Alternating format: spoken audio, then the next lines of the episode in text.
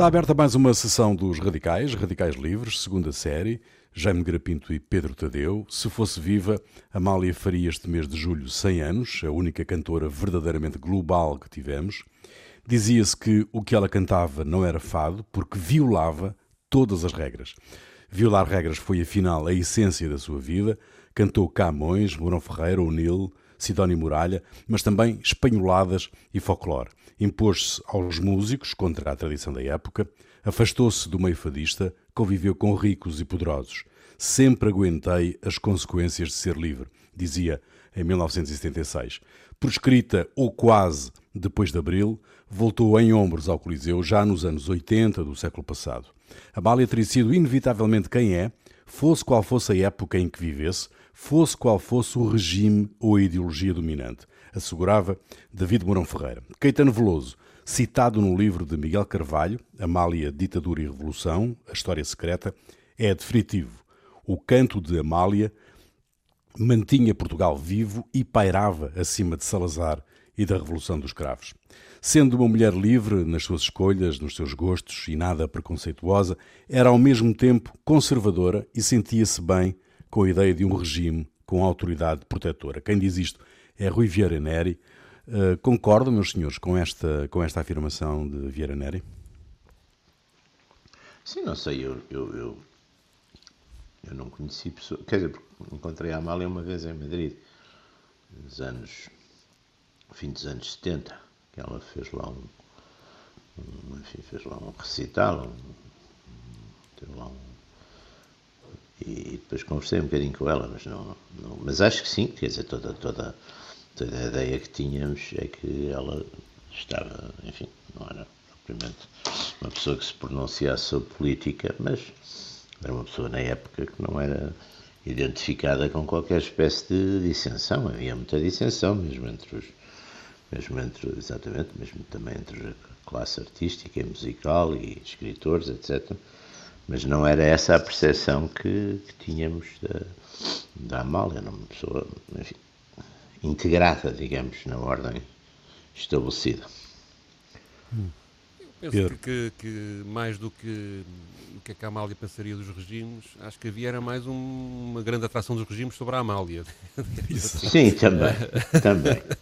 Uh, acho que, obviamente, se, se, nós virmos as entrevistas que a Amália dá, na, das que estão disponíveis no, no arquivo da RTP, na televisão, ou uma coisa ou outra que aparece nos jornais, as citações religiosas e conservadoras dela são constantes, mas ao mesmo tempo há uma, há uma, uma espécie de rebeldia permanente. Na, um desalinhamento, na, não é? Um, um, certo, um, um certo. Há de facto essa, essa essa vertigem pela liberdade, digamos assim, que, que, que parece ser permanente na, na, na, forma como ela se afirma e como ela.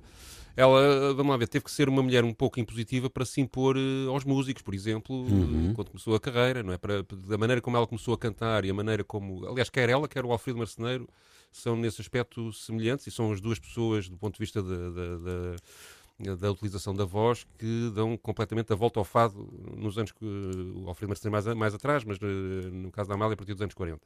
E o, e, o, e, o, e essa característica é como é que eles os dois conseguiram pôr os instrumentistas a trabalhar para eles e não o contrário, que, que, digamos que Exato. porque, porque, porque sendo ela mulher ainda por cima, não é? Sendo ela mulher. Sim, sendo porque que ela usava era muito Marialva, não é? Exato. E, e, não é só isso, e depois há uma especificidade técnica. O músico, logo à partida, sobretudo então na, na, na, na música popular, uh, tem um domínio técnico que faz com que tenha uma autoridade sobre o cantor que é quase natural, é quase é o, é o, é o músico que, que define o ritmo, que define a, muitas vezes, não é, que define a intensidade uhum. da, da relação entre a voz e, a, e, a, e, o instrumento, etc. E eles os dois, uh, aliás, o Alfredo Marceneiro tinha discussões épicas com, com, com, com, em público, até com os músicos, ralhava com eles e tudo. uh, e portanto, e ela conseguiu fazer algo de extremamente inovador e que para a época e que, e que define o que o fado é hoje, basicamente, sobretudo no que é cantado por mulheres, uh, e, e portanto isso faz com que, que ela tenha uma personalidade uh, por si só impositiva. Ao mesmo tempo, de facto, ela sempre, sempre, sempre foge a discutir as questões políticas, a discutir as questões sociais, mas depois na prática tinha um convívio com muitas pessoas tu, tu, muito diferentes. Uma casa dela, muito Sim. diferentes e todas ligadas à política e empenhadas politicamente, quer à direita, quer à esquerda. Não é? Que é exatamente, não, não, era, lá Sim, já não, um bocadinho, estava por cima da. É, quer dizer, podia-se também, vamos lá ver, também essas coisas, essas coisas também se conquistam, não é? Quer dizer, não é Sim, qualquer... ela depois conseguiu, conseguiu, conseguiu que não fosse muito incomodada quando isso poderia ser problemático ou ou contratar uh, Mas pessoas próximas músicas que, que, se fossem outros músicos a, a propor provavelmente não passariam uh, porque ela a censura não, é? não e depois há, há, de facto aquilo que já aqui foi dito na, na introdução do, do Rui que é eu era miúdo mas lembro-me que é exatamente ela trazer por exemplo sair daquela enfim daquela tradição do, do fado que era uma tradição sempre que a gente associava um bocadinho um, uma certa coisa chorosa, lamentativa, ou então o contrário, eh, um fado mais marialva, mais de touros, mais de... e ela sai disso e começa exatamente a, a fazer aquele fado canção, eh, que, Camões, David de Mourão Ferreira, quer dizer, os poetas, e portanto ela, ela de facto nisso é o, é, é o símbolo e o instrumento de uma, de uma certa revolução na, não, ela revoluciona completamente o fado. Uh, vamos lá ver, ela, para já, se nós compararmos as gravações do início da carreira dela com as gravações contemporâneas de outras fadistas, igualmente grandes cantoras, há logo ali, de facto, um, uma grande diferença. Para já a energia que ela põe na, na, na, na, na música, portanto, há ali uma um, uma forma de transmitir sentimentos que mais ninguém na altura conseguia que é única, não é? que é única e, e, e, que é uma coisa natural, digamos assim. Mas depois há uma, tudo o que é uma técnica inteligentíssima e com uma enorme sensibilidade que ela desenvolve ao longo do tempo, seja a utilização das vogais, os, os glissandos, portanto, os prolongamentos de voz, uh, a forma como arrasta notas, a forma como sublinha algumas palavras e diminui o impacto de outras, uh, tudo isso criou uma maneira de, de, de, de, cantar. Portanto, ela escolhia as palavras que achava mais bonitas para, para as sublinhar e portanto, tudo isso utilizou. Há ali um toque vagamente de flamengo e de, e árabe na, na, na, forma como estende a voz, não é? Portanto, há ali não sei, nunca percebi, depois ela é muito contraditória nas entrevistas que dá sobre a forma, sobre a sua própria forma de cantar. Umas vezes diz que eu aprendi a cantar foi com influências da beira baixa, outras vezes é porque eu ouvia flamencos em miúdo. Pronto, ela vai, vai, vai descrevendo isso como, como, como melhor entende. Sim, Mas, porque de facto, ela era, era desconcertante, o... não é? Nas sim, sim, dizia, ela de é? facto é? faz uma revolução completa na maneira de cantar. Não? É? A gente, basta ouvir as gravações da época e de facto não havia mais ninguém assim, não é? E a seguir passou Bom, mas... toda a gente a ser assim, hum. que é também mas curioso. Que... Exatamente, exatamente que, é, isso, que é isso... todas as mulheres ainda hoje que cantam fado, no fundo, seguem o, o padrão Amália. E isso é, é, é avassalador. Como é que sim, sim, todos sim. depois ainda, ainda, ainda é assim, não é? Mas quer quisesse, quer não, também... a Amália era uma das imagens públicas internacionais do Estado Novo, não é? Mas poucos sabiam que ajudava. Também. Mas, que... Exato, mas, mas poucos sabiam que ajudava uh, anonimamente perseguidos e presos políticos, não é? E, uh, nestes gestos da, da Amália, vocês descobrem, identificam algum envolvimento ideológico ou não?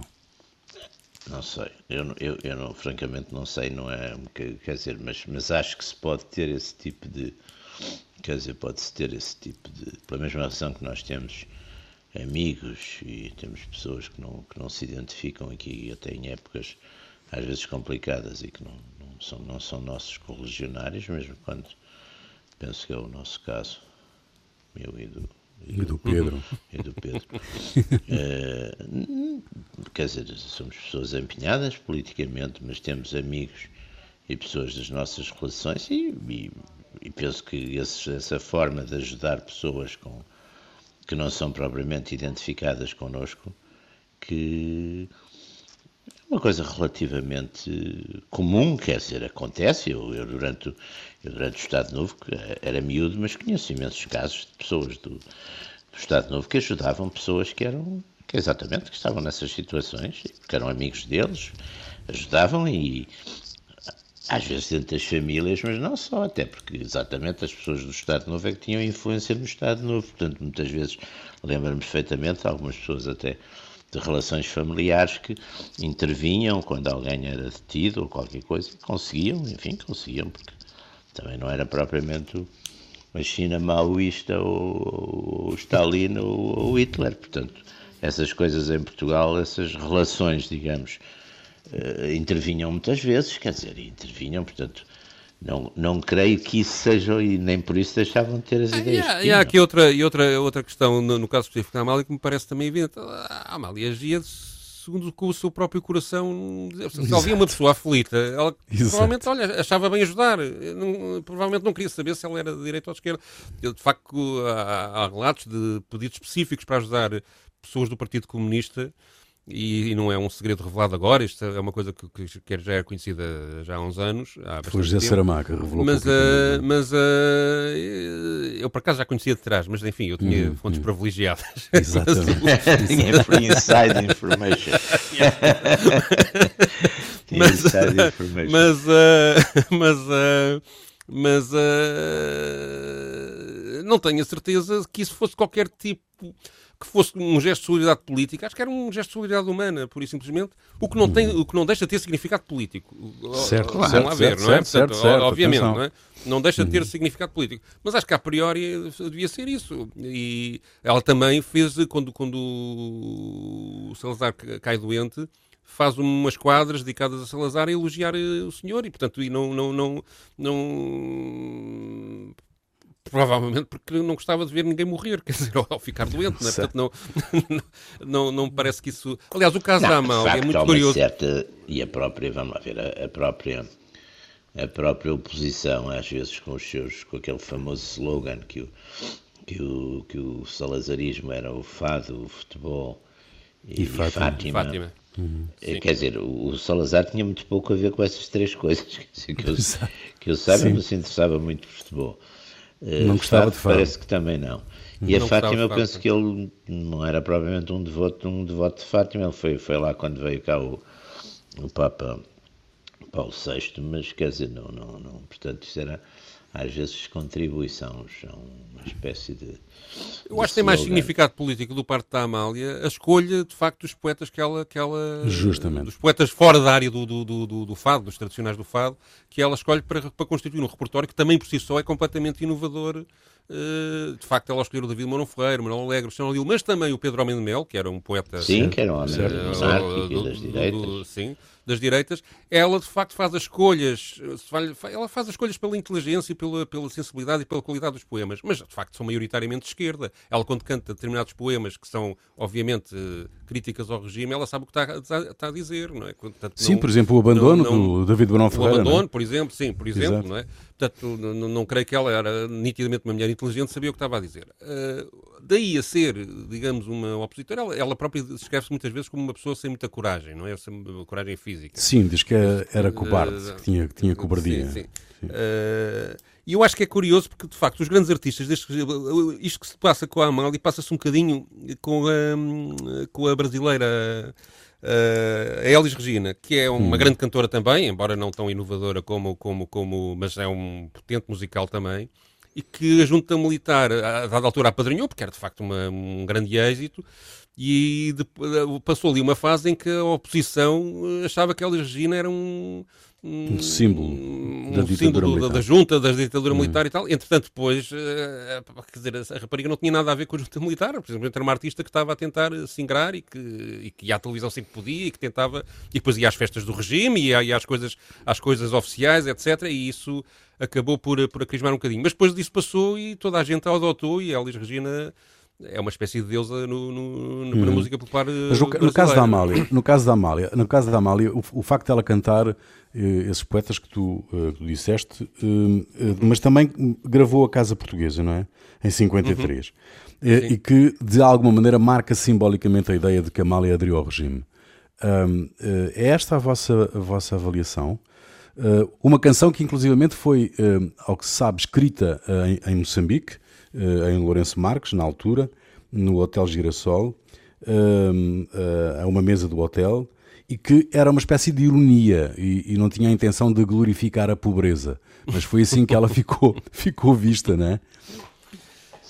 Isso quer dizer, vamos lá ver, o regime, o regime tem, há aqui um ponto que eu acho que é muito interessante, valia a pena aqui já agora refletirmos um bocadinho sobre isso. Eu acho que uma das razões porque o, o regime caiu como caiu foi porque de facto perdeu completamente a partir de uma certa altura quer dizer, perde, vai perdendo gradualmente qualquer influência cultural e intelectual. É evidente que o regime, no início, e não só no início, sobretudo muito ali pela mão do, do António Ferro, tem ali uma uhum. série de. Até porque o regime português, ao contrário, por exemplo, quer do, do stalinismo e quer do, do hitlerismo, eh, em relação, por exemplo, à questão da, das artes, foi muito moderno, muito aberto, muito moderno, muito todos aqueles modernistas, a começar pelo Almada, é gente que está ali no princípio, está nas coisas principais, não, são quem faz, uh, enfim, a decoração de uma série de, de, grandes edifícios públicos, etc. E, portanto, isso foi também uma, uma certa coisa do ferro.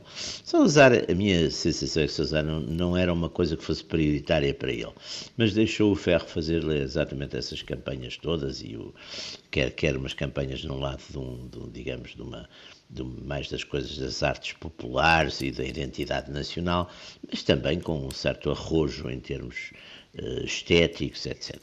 E isso, quer na arquitetura, numa série de coisas. Agora, a partir de uma certa altura, a sensação que a gente tem é que há um desinteresse, há uns burocratas que tomam conta disso, que não têm imaginação nenhuma, e não há dúvida que progressivamente digamos, a batalha cultural, usando agora um termo mais, mais, mais contemporâneo, eh, vai sendo ganha pela esquerda, quer dizer, vai sendo ganha pela esquerda, quer, quer no romance, quer na, quer na edição, quer em tudo isso. Portanto, não tem uh, qualquer, quer dizer, não, aí não há qualquer dúvida que temos uma progressiva perda e, e, e, que se verifica, quer dizer, eu aí já sou, já sou crescido, já sou consciente, tenho, sou nos anos 60, quer dizer, a gente começa a ver que uh, a cultura chamada, os escritores que se leem, quer dizer, os escritores que se leem, quem é, quem é que se lê? Aquilino Ribeiro, lê-se Ferreira de Castro, lê-se Cardoso Pires, lê-se os neorrealistas, quer dizer, tudo isso, e não é só os escritores, é as páginas literárias, tudo isso começa a ser completamente dominado pela esquerda. E a filosofia, e eu agora também nesse aspecto sou um bocadinho, sou, é o meu, sou um insider também nisso.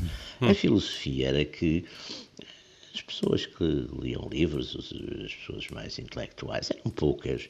O, o povo essencialmente havia a televisão e, portanto, o que interessava era ter os programas da televisão de noticiários, sobretudo controlados.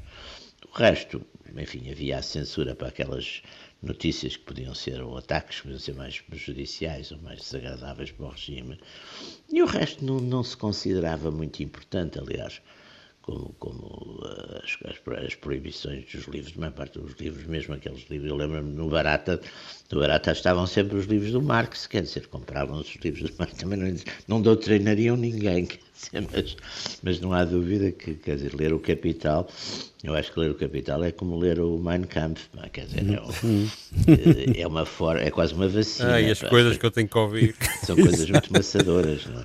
Já, Portanto, o Capital não, não se lê, Agora, estuda essa batalha estuda cultural, essa batalha cultural foi nitidamente eh, ganha pela esquerda e até com um fenómeno curioso, esses escritores que na altura, e que eram bons escritores, estou a falar do concretamente Ferreira de Castro, por exemplo, e do, e do Aquilino, são escritores que hoje ninguém lê, quer dizer, mas, mas eram bons escritores e são excelentes escritores. Mas hoje não se e aqui só, só, para complementar, eu acho, aliás, que a questão da rejeição da Amália tem mais a ver com a rejeição do fado que se dá a seguir ao 25 de Abril, que há de facto um sim, fenómeno, sim, sim, ou seja, há, há, e que tem a ver com essa evolução cultural, digamos assim. O fado é de facto identificado com o regime, neste padrão do fado, Fátima e futebol, sim, não é? Mas, muito... uh, mas há também uma explosão de música popular de raízes que tem a ver com o José Afonso, com o Fausto, com.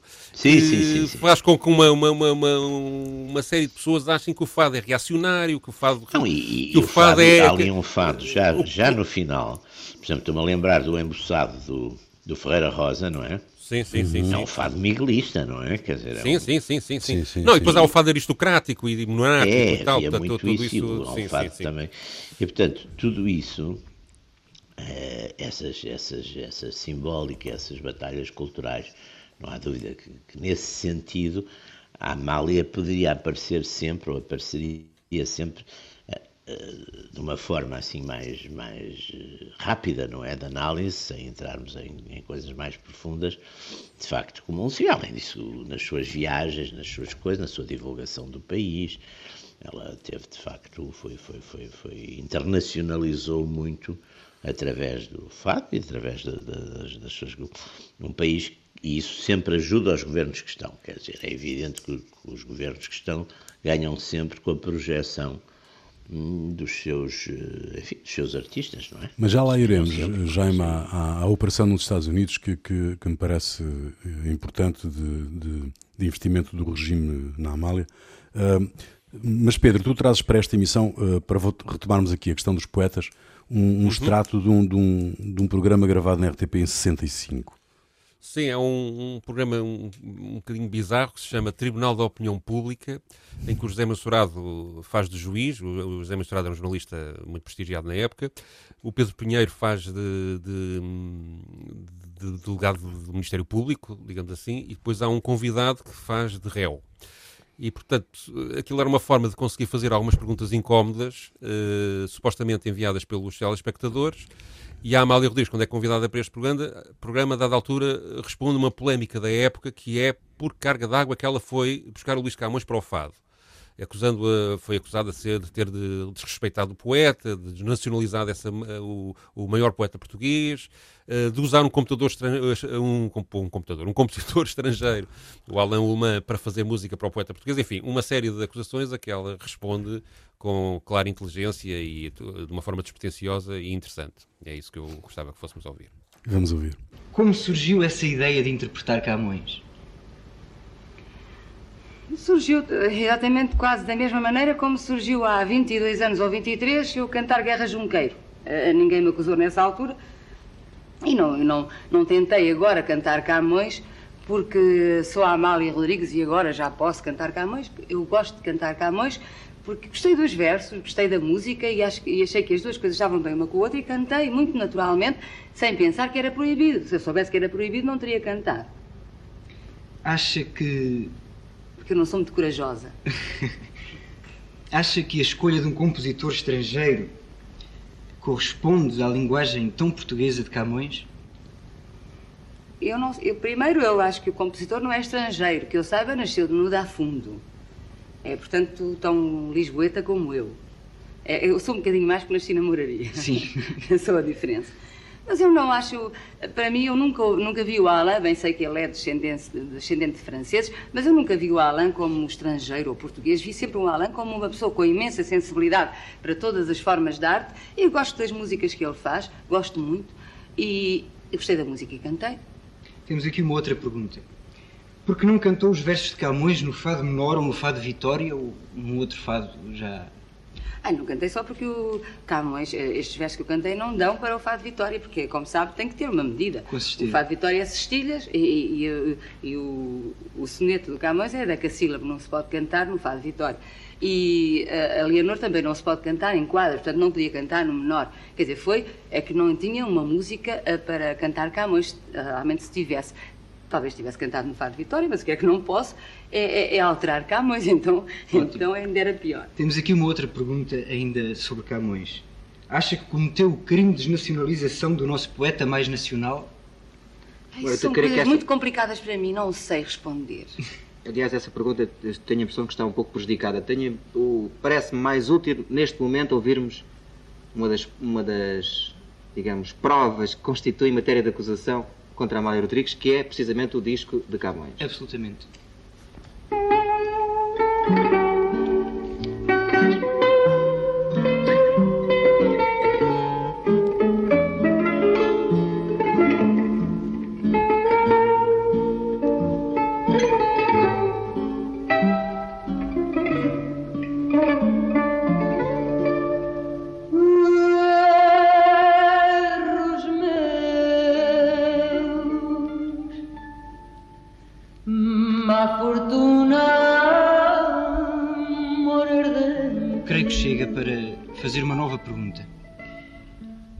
Acha que esta música exprime a alma nacional? Para mim, não, não sei. Nunca tive pretensões de exprimir a alma nacional. Eu exprimo a minha, aquilo que me vai dentro da minha. A alma nacional é uma carga muito pesada para mim. Bom. Eu acho que isto representa um bocadinho o que, o que ela é, que é ela, ela é uma individualista, independentemente de ser uma pessoa generosa, é uma pessoa, eh, digamos que que pensa pela sua própria cabeça e que, hum, e que digamos, as escolhas que faz são tem um cariz individualista, não tem um cariz de, de serviço público, digamos assim. E ela tem uma justificação, Pedro, ela tem uma justificação que, hum, é verdadeiramente extraordinária do meu ponto de vista para esta questão do Camões. Quando lhe perguntam porquê que se atreveu a cantar Camões, ela diz Camões depois canto Camões, sou totalmente dependente do que acontece. Sempre fui. O que acho verdadeiramente extraordinário. Alguém, uh, alguém se, isto é, isto é uh, a afirmação da total liberdade, não é? Uh, de, eu faço o que, o que quero, no fundo, na, na sequência do que estavas a dizer. Mas, Jaime, o, o, há uma grande operação nos Estados Unidos que, que a Amália vai a todo sítio, canta em todo sítio. foi uma coisa desenhada, ao que se sabe, pelo António Ferro o objetivo na altura era humanizar a imagem de Portugal no exterior, era criar uma ideia de que o país uh, já não era mais aquele país uh, pobrezinho, uh, de, provinciano e que tinha de facto uma, um, uma grande cantora internacional. É, eu penso que houve. Vamos, vamos ver, quer dizer, há, o, o, a ida aos Estados Unidos é que é nos anos 50, não é? Não, a ida dos Estados Unidos é. Uh, sim, sim, sim, sim. É, é, no início dos anos. Dos anos no final dos anos 50. 50. Final é. dos anos 50, acho. Não, eu penso que é, é, também, se pensarmos bem, é a época em que arrancam os primeiros planos, os primeiros planos de fomento, é a época, se não estou em erro, de Ferreira Dias, é a época, quer dizer, é uma época em que há de facto os primeiros, eh, há aqui de facto um esforço muito grande, depois do grande esforço nos anos 30 e 40, que é, que é a questão das, das, das barragens, das infraestruturas, mas é preciso ver que o, o país praticamente entre 1890 e 1930 não tem obras públicas, está entretido uhum. em política e não há obras públicas, não há dinheiro para obras públicas, não há reparações, as estradas estão uma miséria, e portanto há ali de facto um, um momento. E a partir dos anos 50 começa de facto um, há, há, uma, há uma dinâmica, é quando vem de facto. O Estado Novo tem nisso uma coisa curiosa. Primeiro é um regime dos engenheiros, que é uma classe, uma classe curiosamente é uma classe que se identifica muito com o regime, quer dizer, os engenheiros professor Borges Macedo fez, aliás, estudos, um dos estudos muito interessantes sobre isso. É uma classe que está muito identificada com, com, com porque podem fazer coisas, quer dizer, têm, têm e há de facto um grande, um grande desenvolvimento nesse aspecto. E, e portanto, também é normal que, que, que, houvesse uma, uma ideia exatamente de, de desfazer um bocadinho a, aquela imagem. O próprio, o próprio, próprio Salazar nisso é, é às vezes, um, de certo modo, é um pouco ambíguo, porque, por um lado, ele apela muito, ao, digamos, aos sentimentos identitários. É que a ideologia continua a ser, isso vê-se, por exemplo, nos livros de, nos livros de instrução primária, ainda continua a haver uma grande eh, glorificação, digamos, da vida do campo.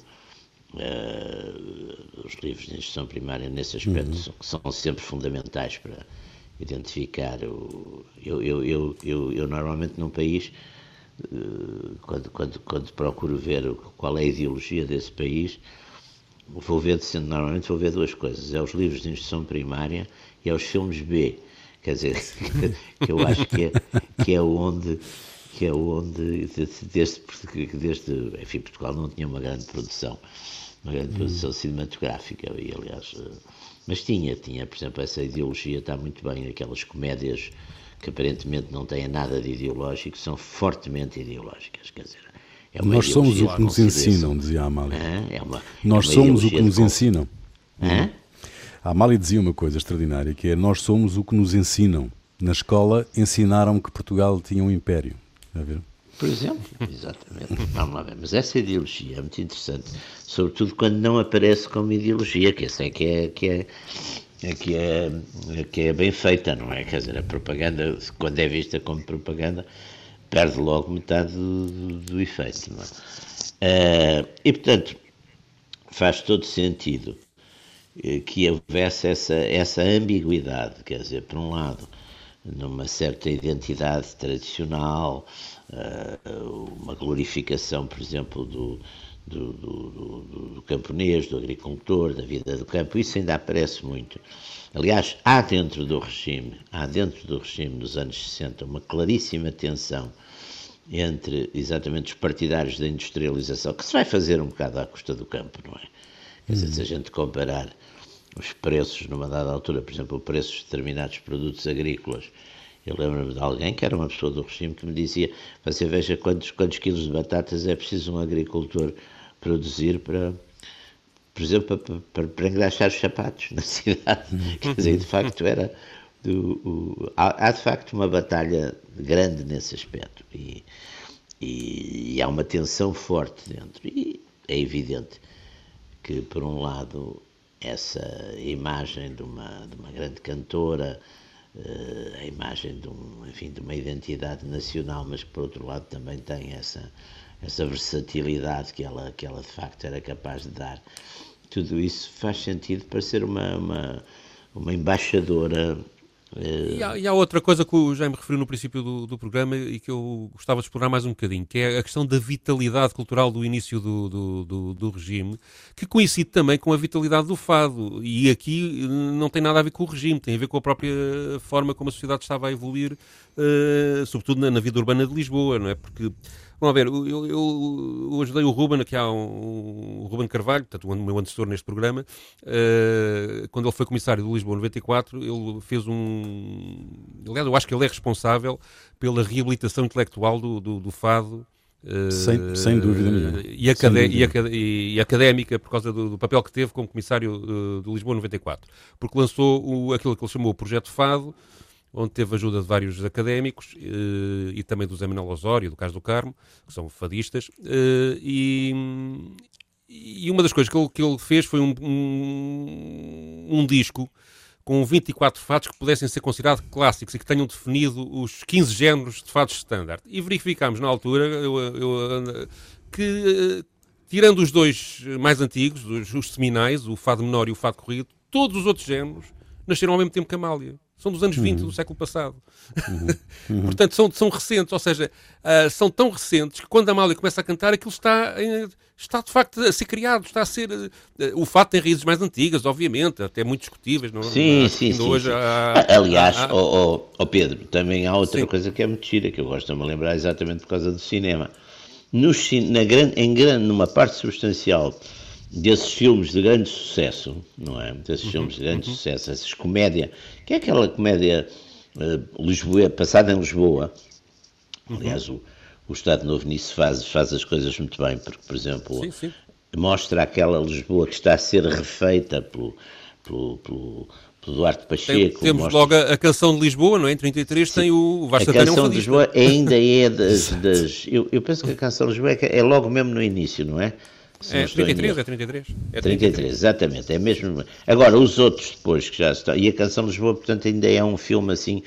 Agora, o fado está presente numa série desses filmes, quer dizer, é. há cenas que se vão em casas de fado, há, há, há filmes que são exatamente à volta dos protagonistas são, são fadistas. Depois é, há aquele... O primeiro filme, filme sonoro eh, é a Severa. O primeiro filme sonoro português é a Severa, que é de Exatamente. 1930, não é? Portanto, Exatamente. E que, é, que é curioso que é a, a Severa, portanto, que foi, terá sido uma fadista do, do século XIX, que se apaixonou, uma Sim, também, se apaixonou por um, por um aristocrata, uma... etc. E que, que era o Conde Vimioso, e, e, que é uma história, aliás, giríssima, que foi o nosso amigo Ruben que, que contou até à, até à Maria João Lobo de Carvalho, quando ela estava a fazer o livro, e foi até num jantar que, estive, que eu estive também, foi aliás que fizemos uh, esse jantar exatamente para ele, para ele elucidar sobre alguns aspectos da Severa, que ele conhecia muito bem. Uhum. A história da Severa é giríssima porque o amante da Severa era o Conde Vimioso. Exato. Que, enfim, que, que, que, tem ali aquela casa do. Era, era, o Palácio Vimioso, que era ali no Campo Grande, onde eu, aliás, morei até há poucos dias.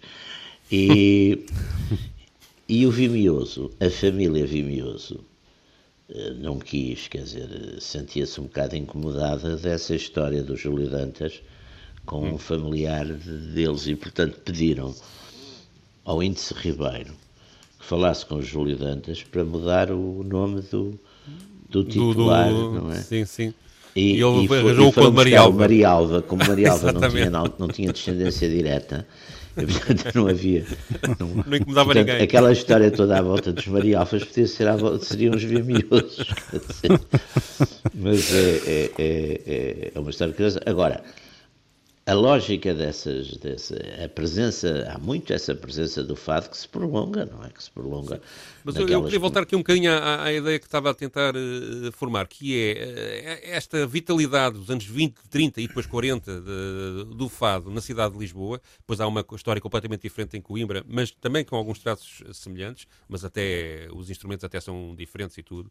Mas tem a ver com a vida urbana, ou seja, há uma ma- cada vez maior industrialização, há cada vez mais eh, há horários de trabalho diferentes, ou seja, há uma necessidade de preencher tempo livre, que eu acho que é o que está na origem do fado moderno que- porque há tabernas, há pátios, há, e depois há a capacidade com estes instrumentos que são transportáveis, as guitarras eh, de fado e as violas, podem ser transportadas para qualquer lado, e isso os filmes que, que, o- que o, que o Jaime está, está a falar até retratam isso muito bem, precisamente os Sim, filmes dos anos sim. 40, que é o, a, a- a cantora amadora que vai com um amigo cantar um, um, um café, por Exatamente, exemplo, no, no- Pátio das exatamente. Cantigas vê-se isso, não é? Não, oh, oh, oh, isso, ou seja, há uma, há uma vida. E depois há a rádio, E exatamente. rádio, E, o, e o teatro, o teatro é que profissionaliza isto tudo. E a rádio e o Exatamente. disco, a rádio e o disco eh, eh, vão buscar ao teatro e a estes cantores populares que, que conseguem profissionalizar-se no teatro eh, o material para começar. Aliás, eu tenho a impressão que o primeiro disco musical português, não tenho a certeza, é também um disco de fado, que é do Valentim Carvalho. Mas Bom. essa profissionalização faz com que o fado depois comece a evoluir muito rapidamente no, no- no- no- do ponto de vista de qualidade, do ponto de vista de execução técnica, do ponto de vista de inventar coisas novas, do ponto de vista de inovar. E, portanto, ela, eh, quando, a- quando a Amália começa a cantar em 39, 40, apanha isto numa evolução eh, criativa muito grande, com Muito a grande. influência do Armandinho, que é o primeiro guitarrista Sim, dela, exato, que, é o, e que é o homem que muda a história da guitarra portuguesa nesta época, porque é o que, no fundo, faz com que a guitarra deixe de ser só acompanhamento para ser também solista, Solista. e, Uhum. também, e também, ao mesmo tempo, o, o instrumento de diálogo com o cantor, e não só para acompanhar harmonicamente, e depois também há o Martinho da Assunção na parte da viola também é muito importante, eh, aqui sim, para- para- para- na questão do acompanhamento. Portanto, há aqui uh, quatro ou cinco nomes que se juntam e que são decisivos para, para- E a ideia que nós temos que o fado é uma coisa muito antiga, e é, mas eh, o fado, como nós o entendemos hoje, não tem nada a Claro. ver com o que era no século XIX. Não é? nós, Claro, estamos, claro. nós estamos a caminhar. Nós estamos a caminhar, desculpa Pedro, nós estamos a caminhar para o final do programa e eu, eu não queria deixar eh, de eh, vos pôr a questão eh, da, eh, digamos que da, eh, do castigo que foi imposto à Amália depois do 25 de Abril e, sobretudo, eh, porque é que, tendo ela participado ou, de alguma maneira, indiretamente, ajudado muita gente antes do 25 de Abril, porque é que eh, nem o PCP, eh, nem o- alguma esquerda eh, que, que tinha conhecimento dessas, dessas atitudes dela, nunca saiu a terreno para a defender.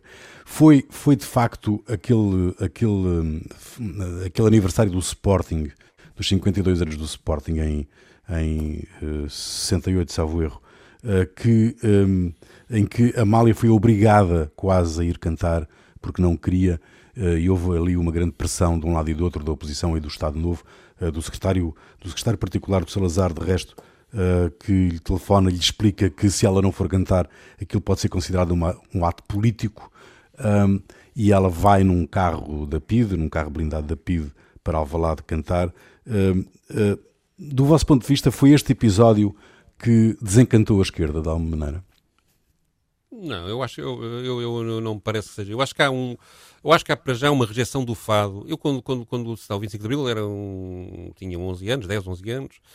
E o fado era apresentado, digamos, como uma coisa completamente de velhos. Há, portanto, há uma mudança geracional de gosto, pura e simplesmente, que faz com que, que, fa- que é o primeiro, para mim, o primeiro passo. Segundo, há de facto um problema político com o fado mais do que com a Amália, só que a Amália era a líder do fado.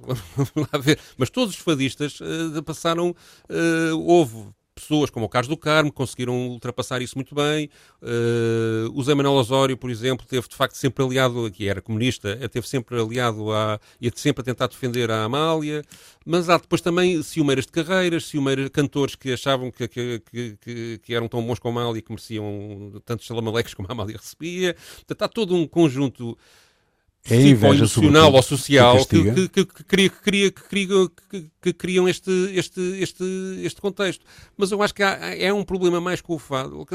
O provedor do ouvinte, por exemplo, o nosso provedor do ouvinte, inventou aquela frase do nacional cassonetismo, que não se referia propriamente. Sim, que, que, não se referia especificamente se referia ao fado nem à Amália, não é? Não, nem ao fado, mas que designava aquilo com que o fado depois foi confundido, que era de facto um tipo de, de, de, de, música uh, simpática, ligeira, com pouco conteúdo, com uh, sim, sim, sim, e que faria, digamos que, que, que, teria intenção malévola por parte do poder de uh, adormecer as pessoas sim, sim, sim, do, ponto de vista, do ponto de vista político. Uh, e o fato foi confundido com isso porque no fervor revolucionário as pessoas pensaram um pouco sobre o assunto. Acho que é tão simples como isto, não é? A verdade é que também depois são pessoas de esquerda que reabilitam completamente o fado. falei ainda agora do Ruben, mas eh, certo, quando certo, ele faz certo, o projeto Fado, junta, junta de facto pessoas eh, de esquerda e, e académicos, como a doutora Salva Castelo Branco e o doutor Joaquim uhum. Paz Brito, fizeram uma exposição no Museu de Etnografia que ainda hoje me lembro dela, porque foi de facto uma, uma revelação sobre uh, as raízes do fado e sobre as qualidades que, que, que, o fado tem e a sua relação com o povo lisboeta, não é? Portanto, e tudo isso de, voltou a reconciliar a esquerda com, com, o fado. Portanto, não creio que fosse um problema específico da Amália, só que a Amália era a líder, era a pessoa mais famosa, era, e a melhor, não é? E isso uhum. criou um. Mas também, vamos lá ver, há aqui relativizar um bocadinho. Ela não teve que emigrar, não, não, não Quer dizer, certo. teve algumas dificuldades, mas não teve uma vida também muito, muito penosa. Sim. Aliás, a fotografia da capa do, do, do, livro que falámos há bocadinho, do Miguel Carvalho, é ela Sim. a participar na, numa manifestação do PS contra o Jornal uh, República, ou a propósito do Jornal República. Uhum. Portanto, uhum. aliás, e ela foi também muito apadrinhada pelo Mário Soares. Portanto, também não é assim tão, tão proscrita como às vezes hoje em dia se pode dar a ideia. Uhum. Uh, muito bem, muito bem. Estamos, havia muito mais para falar, certamente. Um, estamos no final desta sessão dos uh, Radicais, Radicais Livres, Jaime Nogueira Pinto e Pedro Tadeu. Oh Pedro, tu trazes para o final desta emissão uma, uma, uma versão uh, do Grândola cantado pela Amália.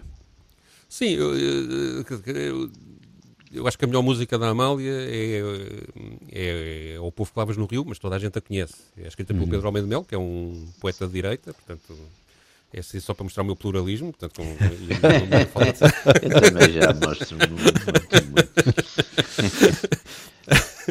Uh, mas quis trazer alguma coisa que tivesse a ver precisamente com este, com este tema que, te, que agora estamos a discutir, sobre a Amália, logo no 25 de Abril, grava um pequeno single com, com, que é uma versão do Grande Vila Moreira, eh, portanto, a senha do, do hino da Revolução. E ela explica numa entrevista dada à revista Plateia que tinha ouvido a Grândola ainda antes do 25 de Abril e gostou muito da música, não por ser revolucionária, mas por ser bonita. E pediu ao, à editora, ao Valentim Carvalho, para gravar, mas que quando veio o 25 de Abril uh, pôs o projeto de parte, porque achava que as pessoas iam dizer mal dela uh, por fazer essa gravação. Mas num espetáculo na, no São Luís, ela cantou a Grândola e o êxito foi tão grande que o próprio Valentim Carvalho uh, pediu para, para fazer a gravação. A gravação foi muito criticada, a Amália foi na altura acusada de falsidade, hipocrisia política e outras coisas. Houve até um cartunista que fez uma, um cartoon que ficou célebre, que é ela vestida com a farda da mocidade portuguesa a cantar a letra da Grândola. Hum. E, e, e, portanto, isto simboliza, conforme a atitude que os ouvintes tiverem em relação a isto, ou a adesão da Amália ao regime eh, da liberdade e da democracia, ou a tentativa da Amália de fazer com que o regime a aceitasse. Seja como for, a verdade é que hoje em dia a Amália é uma unanimidade tão grande que ultrapassa todos estes pequenos incidentes. Muito bem, fica aí, nós voltamos dois a oito dias, até lá. Grândola Vila